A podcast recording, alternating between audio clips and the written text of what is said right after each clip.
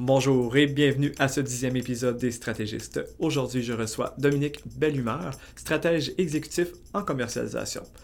Nous parlerons aujourd'hui de stratégie de commercialisation, mais Dominique nous donnera aussi des conseils concrets pour bien démarrer sa stratégie. N'oubliez pas de vous abonner à notre chaîne pour ne pas manquer nos futurs épisodes.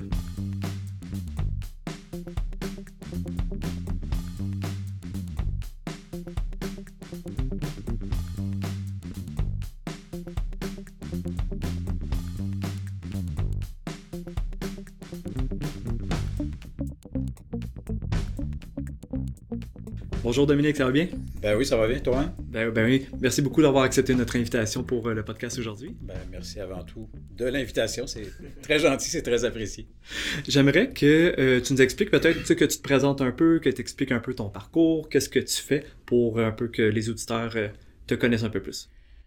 Ben, si on fait une, une longue histoire courte, dans les 30 dernières années, mon, l'essentiel de ma tâche, ça a été de mettre en valeur et de commercialiser des produits et des services.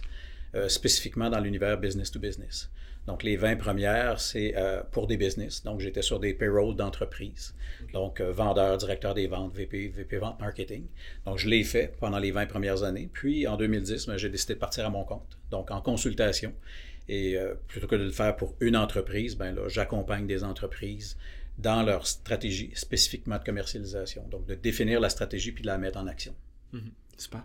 Puis, justement, Comment tu décrirais une stratégie de commercialisation? Encore là, si on veut garder ça simple, une stratégie de commercialisation, c'est d'avoir un plan. C'est d'avoir un plan de match. C'est un peu réfléchir avant de commencer à courir. Donc, de définir les bonnes étapes, les bonnes, euh, dans la bonne séquence, ce sur quoi on doit travailler et dans quel ordre. Donc, un plan de commercialisation, ça peut contenir une multitude de choses, mais avant tout, c'est un plan de travail, un plan de commercialisation visant une seule chose, vendre et garder la clientèle. OK. Puis, si, mettons, tu pourrais nous donner un exemple de mandat qui décrit un peu comme comment justement ça a aidé les entreprises. Est-ce que tu as un exemple qui te vient ou. Euh? Essentiellement, les mandats que je fais sont, euh, sont assez pointus, assez précis. C'est des mandats qui sont courts, c'est des mandats qui sont très pointus, très ponctuels. Euh, typiquement, pour une business qui est établie, on commence par un audit. Donc, on fait le point, un peu comme quand on va chez le médecin. Le médecin nous pose des questions, pose un diagnostic. Donc, euh, moi, j'ai développé un outil d'intervention qui permet de faire en sorte de poser un diagnostic de façon approfondie. Puis au terme du diagnostic, ben, d'identifier les, forces et les faiblesses par rapport à une multitude de points et de facettes qui touchent directement la commercialisation. Donc, un mandat de cette nature-là ben, va mettre en lumière où est-ce qu'on est fort, où est-ce qu'on a des choses à corriger, euh, peut-être même des choses à mettre en action. Puis, ultimement, ben, on va peut-être venir jouer sur les paramètres. Ça, c'est euh, propre à la nature des mandats que je fais. Donc, on va peut-être retoucher le modèle d'affaires, la proposition de valeur, la stratégie de prix, la stratégie de packaging. Donc, essentiellement, les mandats que je fais, ça tourne autour de ça. OK. Par curiosité, euh, quand on parle d'audit, euh, tu évalues. Est-ce qu'il y a des points en particulier que tu regardes à évaluer, que souvent tu sais que euh, ces choses-là sont plus critiques ou parfois qui sont un peu plus, on va dire, déficientes dans, dans les entreprises? de façon générale, il y a beaucoup de choses qui se ressemblent les, entreprises existantes vont développer, vont mettre énormément d'énergie dans les premières années à développer la clientèle. Puis à un moment donné, malheureusement, en cours de route, ils oublient, ils oublient ces entreprises-là de euh, fidéliser cette clientèle-là et de faire en sorte qu'on peut, euh, un, on veut les garder, puis deux, vendre tout ce qu'on est en mesure de leur vendre. Donc, malheureusement, en cours de route, on oublie que ça a coûté beaucoup de temps et d'argent à acquérir ces clients-là. Puis, on commence à les négliger parce qu'on est toujours en mode euh, conquête. Donc, on veut conquérir, mais on, peut, on peut risquer d'en perdre. Donc, essentiellement, ça peut tourner autour de ça. Il y a souvent ce genre de problématique-là euh, qui ressort quand je fais les audits. Mm-hmm. Surtout que le classique un peu, de, ça coûte plus cher euh, avoir de nouveaux clients que de garder. Euh, Puis ça, malheureusement, les gens l'oublient. Mm-hmm. Malheureusement, les gens l'oublient parce que le client avec lequel on est en relation, ça ne veut pas dire que c'est toujours parfait, mais on doit garder le lien de communication ouvert avec nos, avec nos clients. Puis surtout, euh, les interroger, à savoir comment ça va, puis qu'est-ce qu'on peut faire de plus pour vous. Donc, malheureusement, on l'oublie. Puis des fois, ben, on est simplement perdu dans le quotidien des opérations, puis là, le business grossit, puis là, ben, on oublie d'où on vient, on oublie ce que ça a été comme effort pour démarrer. Puis malheureusement, ben, la clientèle va commencer à s'étioler au fil des années. Mhm. Puis quand on parle justement de stratégie de commercialisation, euh, souvent les personnes confondent un peu avec des stratégies marketing. C'est quoi un peu la différence entre les deux? Effectivement. Souvent, les, gens vont, vont, me contacter. Ah bon, toi, euh, tu peux nous aider à faire du marketing. Pour moi, la stratégie de commercialisation, elle est plus large. Le marketing, c'est une des composantes, les outils et les messages marketing. Donc, pour moi, le marketing, c'est hyper important. Donc, c'est tout l'arsenal. Si on peut, on compare ça un peu à un champ de bataille, c'est tous les, les, outils qu'on va se donner pour aller euh, sur le champ de bataille pour combattre. Donc, les outils numériques, les outils visuels, les vidéos, le site web et tout ce qu'on peut imaginer que les gens de marketing, les gens créatifs font de très bien. Donc, c'est les outils qui, essentiellement, vont nous permettre d'aller nous battre sur le terrain. Mais encore faut-il savoir dans quel genre de bataille on s'engage. Donc, on pourrait avoir des très bons outils marketing, mais pas mener la bonne bataille ou pas l'amener sur le bon terrain. Donc, pour moi, la stratégie de, marketing, elle est hyper importante, mais elle doit être englobée de façon plus large dans une, stratégie euh, complète de commercialisation. Donc, qui commence par la stratégie d'entreprise, ensuite de ça, les euh, outils marketing, le développement des ventes et finalement la fidélisation et le développement de la relation des clients. Donc, c'est les quatre grands blocs pour les, sur lesquels moi je, je réfléchis avec mes clients sur euh, où ils sont bons puis où est-ce qu'ils sont peut-être un peu moins bons. Mm-hmm. Puis, est-ce que tu as un peu des, des, erreurs que tu vois souvent qui reviennent souvent au niveau des entreprises euh, quand qui, qui dans le fond stratégie de commercialisation? Euh, avec la nature de business avec laquelle je travaille, ben, je vois essentiellement deux choses la précipitation. Donc, les gens vont dire, bon, on a besoin justement d'outils marketing, j'ai besoin d'un site web, une présentation, des flyers, des outils promotionnels. Donc, on se lance très rapidement euh, à dépenser des sous, marketingment parlant, mais on a escamoté des étapes importantes, fondamentales euh, en stratégie d'entreprise, c'est-à-dire bien comprendre de quelle façon le client va percevoir notre offre. Donc, des fois, on a des outils marketing qui sont très beaux, mais trop technique. Donc, on ne parle pas le langage du client. le client veut entendre parler de ses douleurs ou des désirs qu'il a qui sont non comblés. Et nous, on arrive avec des beaux outils trop techniques. Donc, le client n'achète pas des technicalités, il achète des solutions à ses problèmes. Donc, on, peut avoir des entreprises qui vont, exemple, payer euh, des milliers de dollars pour un revampage de site web, mais à la fin, il est plus beau mais on n'a pas retravaillé en profondeur tout le volet communication, tout le contenu du site web. Donc ça, c'est un premier... Euh, donc la précipitation, puis d'aller trop vite sur le terrain sans réfléchir avant. L'autre grand problème que je vois, c'est que c'est de l'inaction. Donc, souvent, je pose la question d'entrée de jeu, y a-t-il un pilote dans l'avion? Des ventes chez vous? Et là, les réponses parfois sont évasives. Donc, euh, euh, ben, c'est un peu telle personne, un peu telle personne. OK, à quelle portion de son temps cette personne-là s'occupe de vendre? Et là encore là, les réponses sont évasives. Donc, malheureusement, il y a dans certaines entreprises, même des entreprises euh, qui existent depuis plusieurs, plusieurs dizaines d'années, euh, il n'y a pas vraiment personne qui s'occupe à temps plein de la direction des ventes et même de commercialiser. Donc, c'est un peu réparti à travers des gestionnaires de projets ici et là. Et là, ben, on se questionne ensuite de ça, pourquoi on n'atteint pas nos chiffres. Ça, puis même dans des, des, on va dire des PME, des moyennes entreprises. On parle pas juste des petites entreprises que c'est deux, trois personnes. On parle d'entreprises de très grande taille avec plusieurs dizaines de millions de chiffres d'affaires où est-ce qu'on a développé les ventes au fil du temps sur la base de, des relations privilégiées d'affaires des fondateurs. À un moment donné, les fondateurs plus l'entreprise grandit, ben, ils s'éloignent un peu, sont dans la gestion, s'éloignent de la commercialisation. Mais quand on a besoin de faire vivre une entreprise de 500 employés et que personne ne s'occupe à temps plein de la commercialisation, euh, ça peut poser certains défis. Donc, ça arrive dans tout type d'entreprise.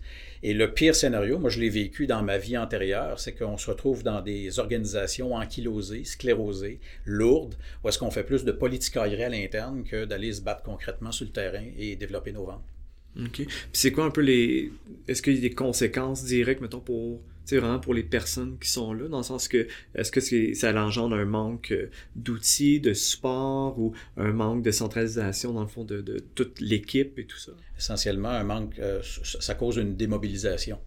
Donc, la, vraie personne de vente veut se retrouver dans un environnement qui va être nourrissant, qui va être structuré, qui va être organisé, qui va lui donner les outils, qui va le challenger en cours de route. Mais quand on se retrouve dans des grosses organisations un peu décousues, mal organisées, mal structurées, ben, ça peut faire en sorte qu'on va perdre nos meilleurs vendeurs. Personnellement, j'ai toujours cru que la vente, contrairement peut-être à la croyance populaire, les ventes, c'est pas de l'improvisation et que c'est pas juste du PR. La commercialisation, la vente se, doit d'être organisée et très bien structurée, un peu comme des campagnes militaires. Mm-hmm. Ça doit être tout un défi, par exemple, de ramener justement de, structurer tout ça quand c'est des grosses entreprises qui n'ont pas, de, pas de structure établie, tout ça dans les ventes. Euh, c'est effectivement un défi, mais euh, une entreprise, comme un c'est un peu comme un être humain. On, ne sauve personne, à moins qu'il ait décidé qu'il voulait s'aider, qu'il est tanné de souffrir et qu'il veut euh, passer à autre chose. Donc, euh, il y a certains cas où est-ce qu'effectivement, suite à l'audit, on constate certaines choses. Et quand arrive au terme de l'audit le plan d'action, ben, à ce moment-là, on voit si l'entreprise a le goût de s'engager ou pas. Mais moi, je valide tout ça en amont. Et habituellement, les réponses sont oui, oui, oui, on veut aller de l'avant et tout ça, mais ensuite de ça, des fois, le naturel, euh, il, revient, euh, il revient vite, puis on voit qu'on tombe dans l'inaction, malheureusement. C'est surtout au niveau de la direction que cette inaction-là, ou c'est plus au niveau des employés, ou c'est une réticence au changement? Ça part essentiellement d'en haut. Ça part essentiellement d'en haut. Donc, on doit avoir une. Puis, on, on va constater aussi deux grands types d'organisations production-driven, sales-driven. Donc, des entreprises drivées par la production ou drivé par les ventes. Donc, euh, quand on a la chance d'être dans, une organisation qui est sales-driven, donc qui veut faire grandir l'entreprise sur la base de ses ventes, ça ne veut, ça veut pas dire qu'on ne va pas vendre ou on ne va pas développer des bons produits, mais d'avoir l'esprit de développement de l'entreprise euh, qui, tourne autour de la commercialisation. Ça, c'est des belles entreprises. Mais des fois, puis la majorité des entreprises viennent au monde autour de la production, donc l'innovation, la création, on invente quelque chose, mais très rapidement, ben, il faut passer du stade artisanal au stade business, et c'est là que la fonction commercialisation prend tout son sens. on a une belle entreprise, on est 25 employés maintenant, il faut se, structurer, s'organiser. On ne fera pas des ventes à la petite semaine. Il faut vraiment mettre de l'avant une fonction vente, une fonction commercialisation, parce que ben, on veut continuer de, grandir, mais surtout de rester en vie. Mm-hmm. Puis justement, toute cette stratégie de commercialisation-là, euh, est-ce qu'il y a des étapes à faire avant? C'est comment on se prépare justement pour établir une stratégie de commercialisation? Euh, dans ma façon de voir les choses, qui, puis je le dis comme ça à mes clients, c'est une opinion, c'est pas la vérité, c'est basé sur euh, mes essais, mes erreurs en cours de route. Ben, tout le volet, ben, premier volet, stratégie d'entreprise, le modèle d'affaires, la proposition de valeur, euh, toute la validation du pricing et du packaging, tout ce qu'on appelle le customer discovery, donc d'aller valider sur le terrain proprement dit euh, si le produit que j'ai, ben, au-delà d'une bonne idée que j'ai en tête, ben, est-ce qu'il y a un fit dans le marché et si oui, pourquoi? Qu'est-ce qui est intéressant dans mon produit? Donc, ces étapes-là, malheureusement, trop souvent, pour des entreprises en démarrage, sont escamotées. Parce que les gens qui démarrent l'entreprise sont drivés par euh, l'énergie de la passion, ils sont en amour avec leurs produits, donc ils vont mettre énormément d'énergie là-dedans. Puis là, ben, ils, peuvent, passer euh, des mois, sinon euh, quelques années, à peaufiner le produit. Et ils sont tout fiers d'arriver au marché avec quelque chose qui pour eux est merveilleux. Et là, ils se tournent vers le marché, puis est-ce que quelqu'un en veut?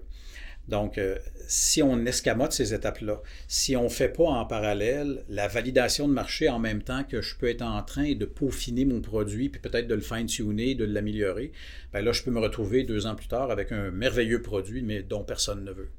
OK. Puis ça, mettons, on parle de plan d'affaires, les choses comme ça. Est-ce que ça prévient un peu, euh, on va dire, ce danger-là ou c'est vraiment plus. Parce que c'est souvent, il faut que tu quand même un financement, il faut que tu passes par plusieurs étapes. Donc, pour que les entreprises se ramassent des fois à ce point-là, c'est quoi un peu leur. Euh, qu'est-ce qu'ils ont manqué à part, on dit, OK, ils ont leur passion, puis euh, ils voient leurs produits, mais ils ont sûrement.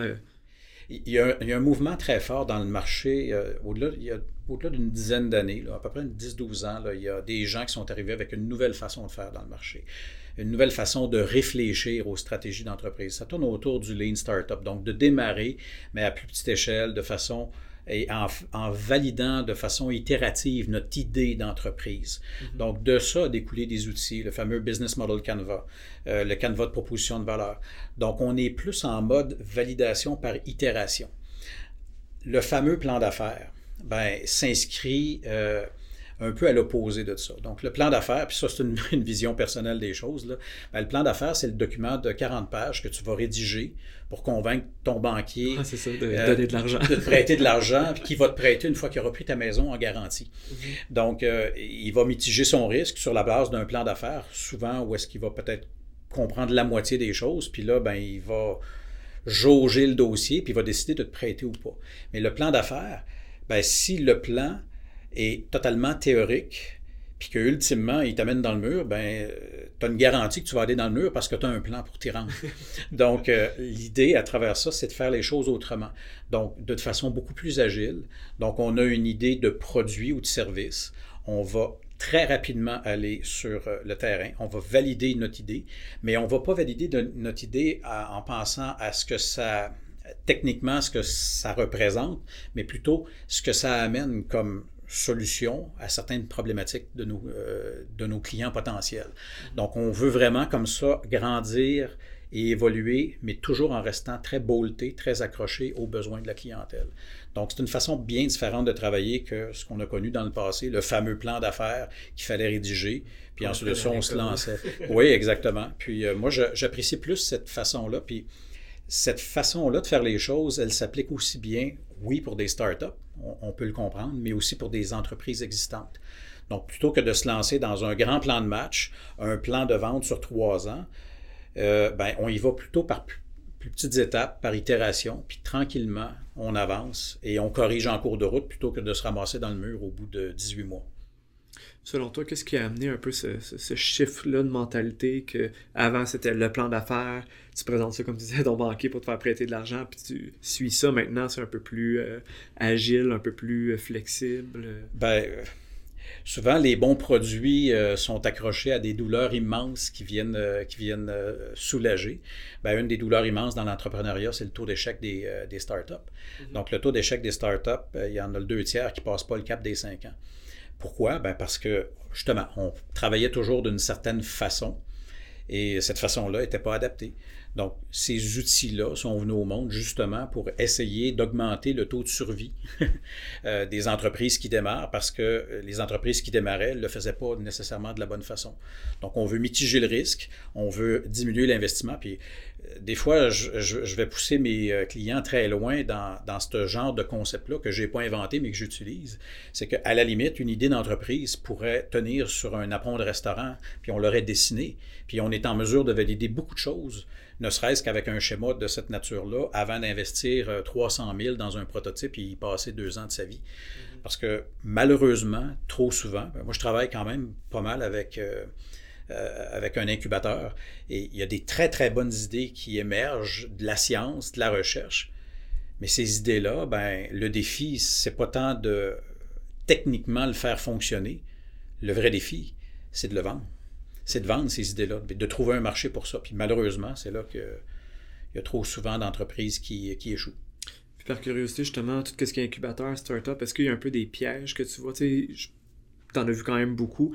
Est-ce que tu es capable des fois de sortir un peu euh, ces types d'entreprises qui font telle chose?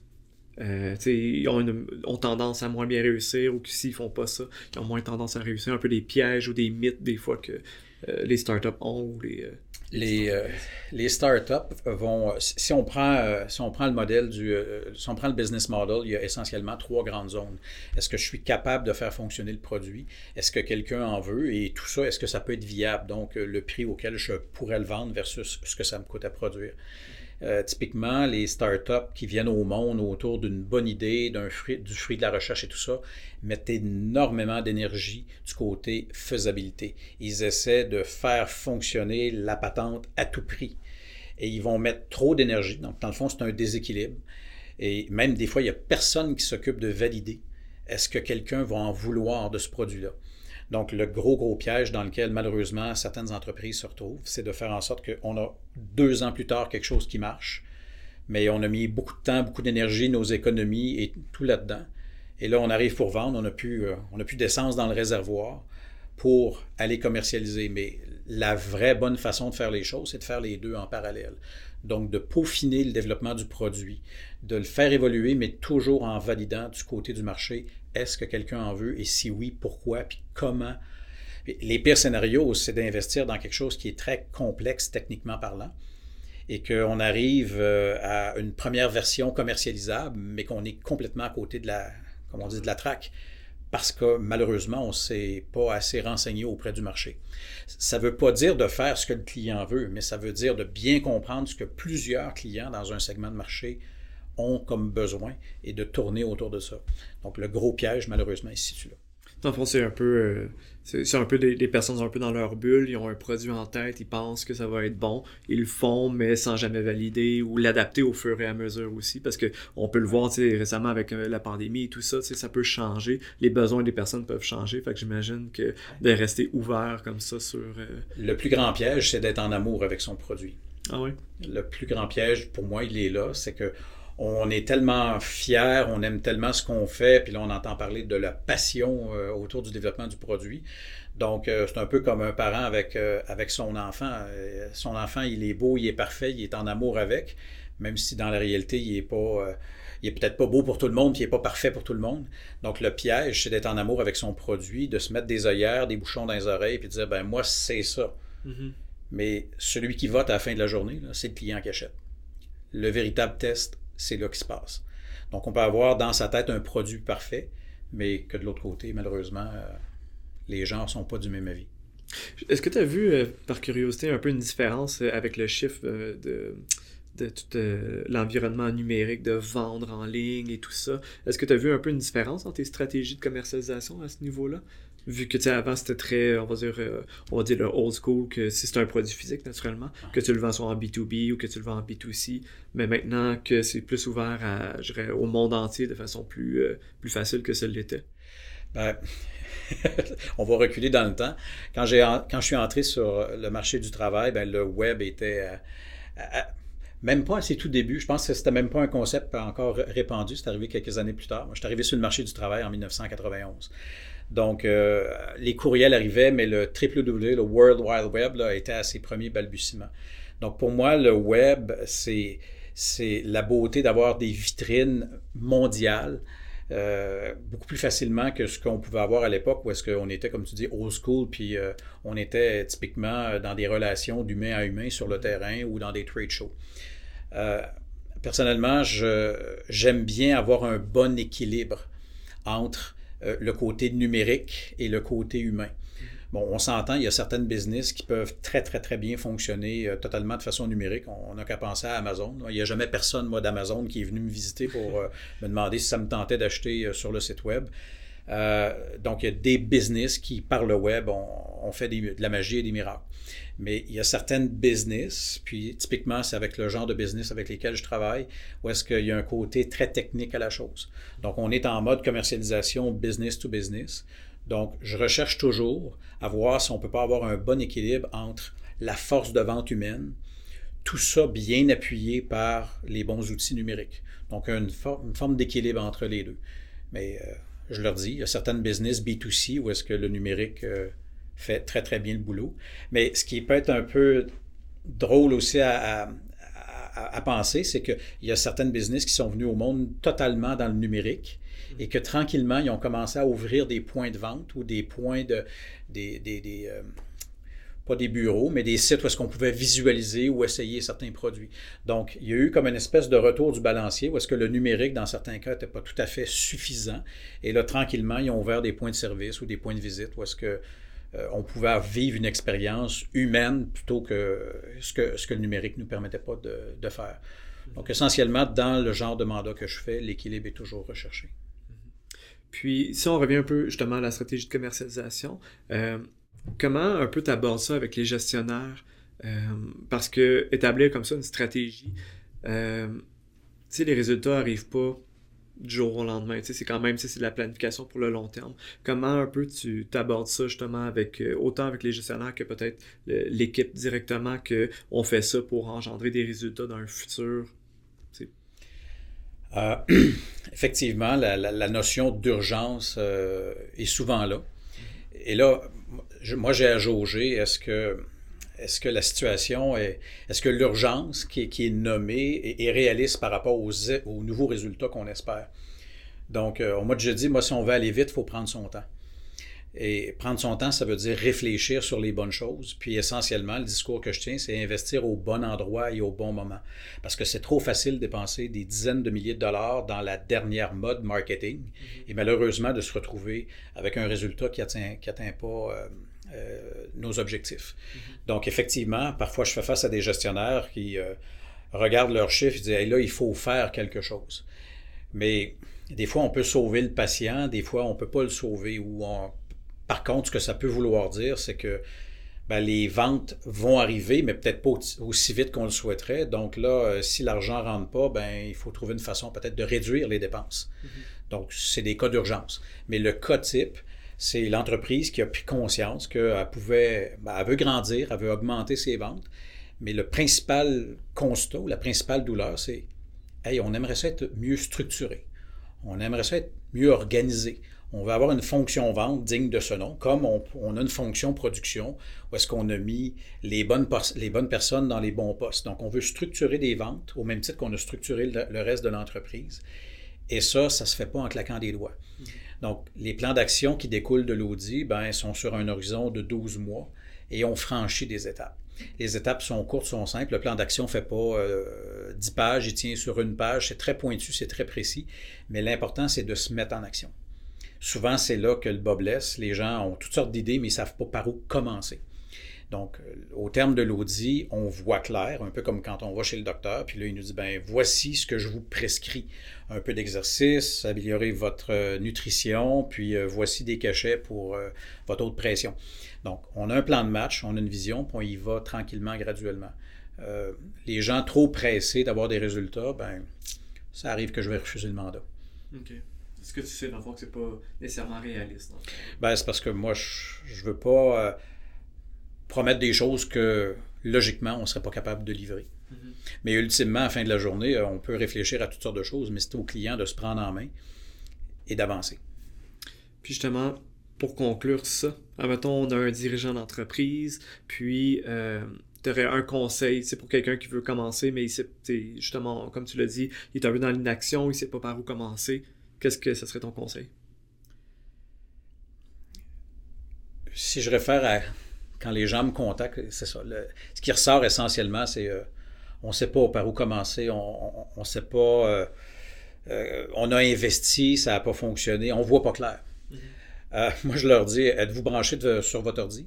Oui. Oui, je suis devant mon ordi. Bon, allez sur mon site web, il y a une section qui s'appelle Bonus, cliquez là-dessus. Il y a un autre onglet qui s'appelle Cerveau des ventes et cliquez là-dessus, vous allez, euh, il y a un document qui va vous apparaître. Et là, ben, l'outil d'intervention que j'utilise, moi, il est disponible sur mon site web. Ça s'appelle le cerveau des ventes. Et euh, quand les gens voient ça pour la première fois, parce que c'est monté d'une forme très euh, facile à comprendre, on appelle ça un mind mapping, donc c'est une cartographie mentale. C'est visuellement très facile à comprendre. Et là, les gens disent Ah, mon doux, Jamais, j'avais jamais compris ça comme ça. J'avais jamais vu ça comme ça. Donc, un conseil que je pourrais leur donner, ben, c'est que simplement qu'ils, aillent voir et voir si ça, ça leur parle, si cette séquence-là, cette logique-là fait du sens pour eux. Et euh, par eux-mêmes, ils peuvent choisir déjà de, euh, la séquence par laquelle ils vont se mettre en action. Puis si par hasard, ben, ils veulent se faire accompagner, ben, mon numéro de téléphone est juste en bas. si tu veux décrire rapidement euh, le cerveau des ventes, comment tu me résumerais ce concept-là? Ben, le cerveau des ventes, c'est un outil qui tient sur une page, qui décrit pour moi, selon ma vision, les quatre phases euh, d'une stratégie de commercialisation. Donc la stratégie d'entreprise, le contenu et les outils marketing, le développement des ventes et la fidélisation de la clientèle. Donc à travers ces quatre phases-là, il y a 72 critères sur lesquels on peut s'interroger, euh, on doit s'interroger, est-ce qu'on doit le faire ou pas? Ça ne veut pas dire qu'il faut tout faire ce qui est là-dedans. Ce que ça veut dire, c'est qu'il y a l'ensemble de ces éléments-là qui existent, sur lesquels, ben, si on prend le temps de réfléchir, on peut, on peut trouver des pistes de solutions intéressantes. Et, cet outil-là, il est venu au monde, euh, dans ma tête, il y a cinq ans, d'un besoin, moi, que j'avais de vulgariser ma compréhension de la commercialisation. Donc, il est venu au monde en version 1, puis cinq ans plus tard, ben, il a évolué sur la base de quoi? Ben, sur la base des mandats que, que j'ai fait, la compréhension qui s'est installée. Donc, si on comparait la version 1, avec la version 8.2, si je me souviens bien, ben, l'outil en soi a évolué, puis c'est le marché, c'est la clientèle, c'est les besoins qui l'ont fait évoluer. Donc l'outil, il est là, puis euh, beaucoup de gens, une fois le mandat fait, s'en servent un peu comme une carte routière pour éviter de se perdre. Excellent. Dominique, je te remercie vraiment beaucoup pour ton temps. Puis ça fut vraiment un plaisir de, parler avec toi aujourd'hui. Ben, merci à vous, ça a été euh, très agréable. Les stratégistes, un podcast de Guarana Marketing. Pour plus d'épisodes, suivez-nous sur YouTube, Spotify ou toute bonne plateforme de podcast. À bientôt!